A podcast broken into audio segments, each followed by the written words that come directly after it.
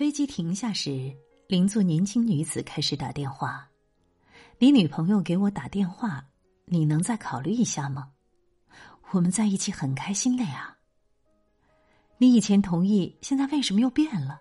你今天送我的时候还哭了。”他伤心的旁若无人，几近不能下飞机，一直在电话里恳求渣男。我想他心里很痛苦，但这是必须经历的过程。年轻时的恋爱带有原始性，想和过去式的自己汇合，包括在母亲子宫里还没有被剥除的原始信息，纯洁自然的情感，没有世俗味道。带有强烈的个人习气和业力的痕迹，有许多伤害受损，并要求一种完美的相互结合。经历过时间洗礼，这种初恋式情感不会再出现。成年之后的爱，是为了去学习面对分离，得到解脱。感情无罪、无特性，是自然存在，但我们的心。会被感情激发出潜在的美德或罪恶，驯服别人心中的野兽，也是驯服自己心中的野兽。在沮丧、挫败、受辱、挣扎、伤痛中成长，和猛兽相处过并且驯服之的人，也驯服了自己。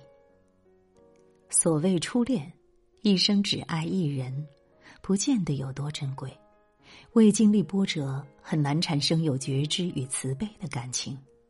有价值的，往往是最后波澜壮阔、攀山越岭的那几场。带来启发、帮助、推动的关系，只能建立在爱与被爱之上。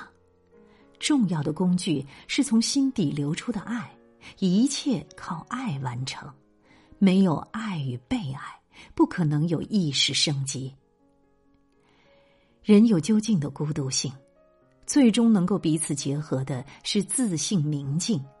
当内心阴阳一体，浑然平和，可以做好孤身脱离肉体的准备。男女若以单纯的情爱关系在一起，结局无非是日渐无聊或矛盾频频。成为同修，有共同的价值观，付出牺牲与承诺，可以让情爱晋级。这次在长篇中写到这些主题，从来没有写过这样纯粹、深情、强烈、光亮的情感关系。以前或许自己也不相信，现在我相信了，是因为静观吗？爱人的最高境界是发现以及看到自己心里的佛性。